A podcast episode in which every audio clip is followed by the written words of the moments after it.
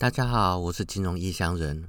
最近全球股市走跌，手上有做多部位的投资人可能会有一些心慌慌的，特别是那些没有经历过真正股灾的投资人。二零二零上半年那波半年就回来的，不能算是真正的股灾了。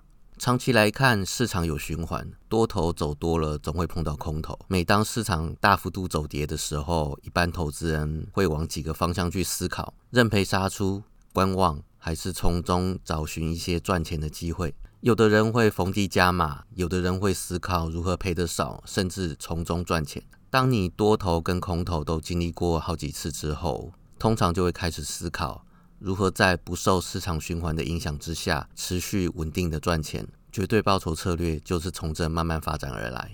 在讲绝对报酬之前，要先提及站在它对立面的相对报酬策略。相对报酬的概念就是你的投资组合到底是赢大盘还是输大盘。大部分共同基金即是如此。你去查共同基金的公开说明书，都会看到 benchmark 指标，这是一种用来衡量这一档基金好或坏的指数，或者是一种指数的混合。从这个角度来看，似乎蛮合理的。但是当你碰到空头的时候，就会出现一种状况：大盘赔三十趴，你手上优质的股票基金只有赔二十趴。这时候你心里就会出现一堆问号，或者是怨言，还是负面情绪。我投资就是要赚钱啊！你现在跟我说赔比较少，代表它很优质，这是怎样？仔细研究过才会发现，它本来就是相对报酬策略，基本上是随市场涨跌的，只是振幅波动不一样而已。它没有骗人，只是自己没有做好功课。所以有人会转往 ETF 做被动投资，既然一样是随市场的涨跌。那百分之八十的共同基金又没有办法打败大盘，那为何不直接投资成本更低、直接复制指数、容易管理的 ETF 呢？可是有些人会开始思考如何跳脱市场的涨跌，如何不受市场循环影响，多空头都可以赚钱呢？绝对报酬的策略概念就此发酵，要避免空头对投资部位的负面影响。传统的做法是股票再加上债券。用这个来降低系统性风险的冲击，但毕竟还是赔钱了。一九四九年，有一位美国人成立一档特殊的基金，他的策略在当时非常的新颖，同时做多还有放空相对应的商品，以此避开了多空头循环，还有缓解了系统性风险。这个策略概念是看好这档股票就做多它，然后同时放空同类型最弱的股票。当多头的时候，强的股票涨得多，可以 cover 弱股票下跌，而且还有赚；当空头的时候，弱的股票下跌空间大，可以填补强股票的亏损，还有赚。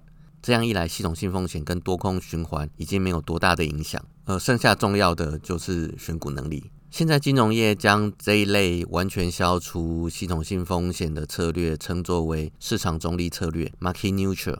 而做多单一强股票，而且放空相对应单一弱股票的做法，则称之为配对交易 （pairs trading） 或者是对冲交易。另外，既然已经消除系统性风险，他便大胆地使用杠杆，扩大强弱股票间的获利，用此来创造高获利、低风险的绩效表现。现在的人称这种基金叫做避险基金，或者是对冲基金 （hedge fund）。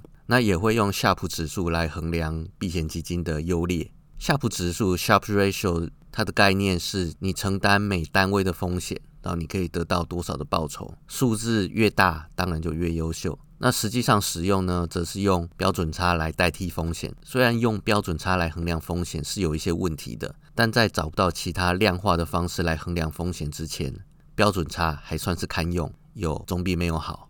好，回过头来，这避险基金算是绝对报酬的起源。经过了数十年，不管是市场中立、配对交易、避险基金等，都有了长足的进步跟发展。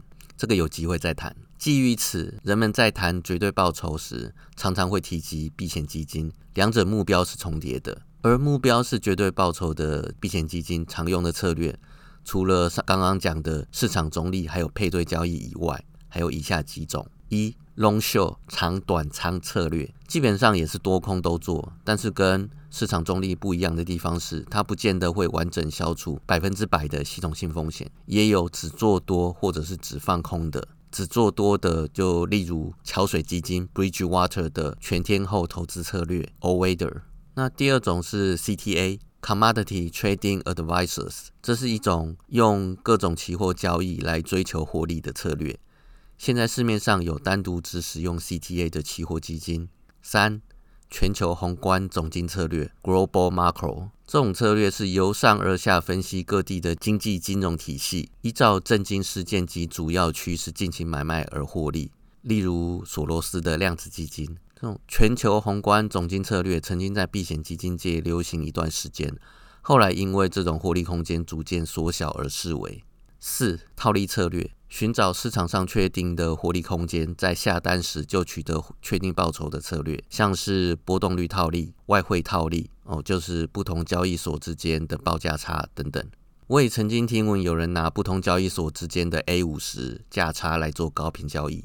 第五种是综合类，简单来说就是能赚钱的方法都做，像是 Bridgewater 的 Pure Alpha。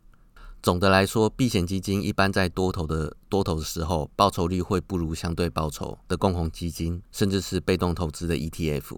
但是表现良好的避险基金，因为能够在空头的时候提供正报酬，而受到有钱人的青睐。一般来说，避险基金是有钱人的专利，一百万美元是最基本的投入门槛。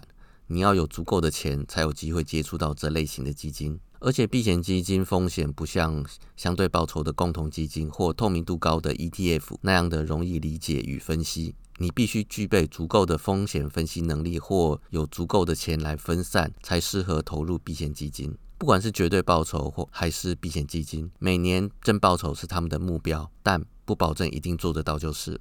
如果你没有以上的条件，或自己没有能力创造出绝对报酬策略的话，空投时把资金转入公债也是一种简单的空投正报酬方式，但是记得要选值利率是正的公债。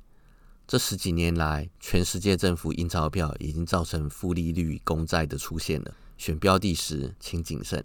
今天就先到这边，拜拜。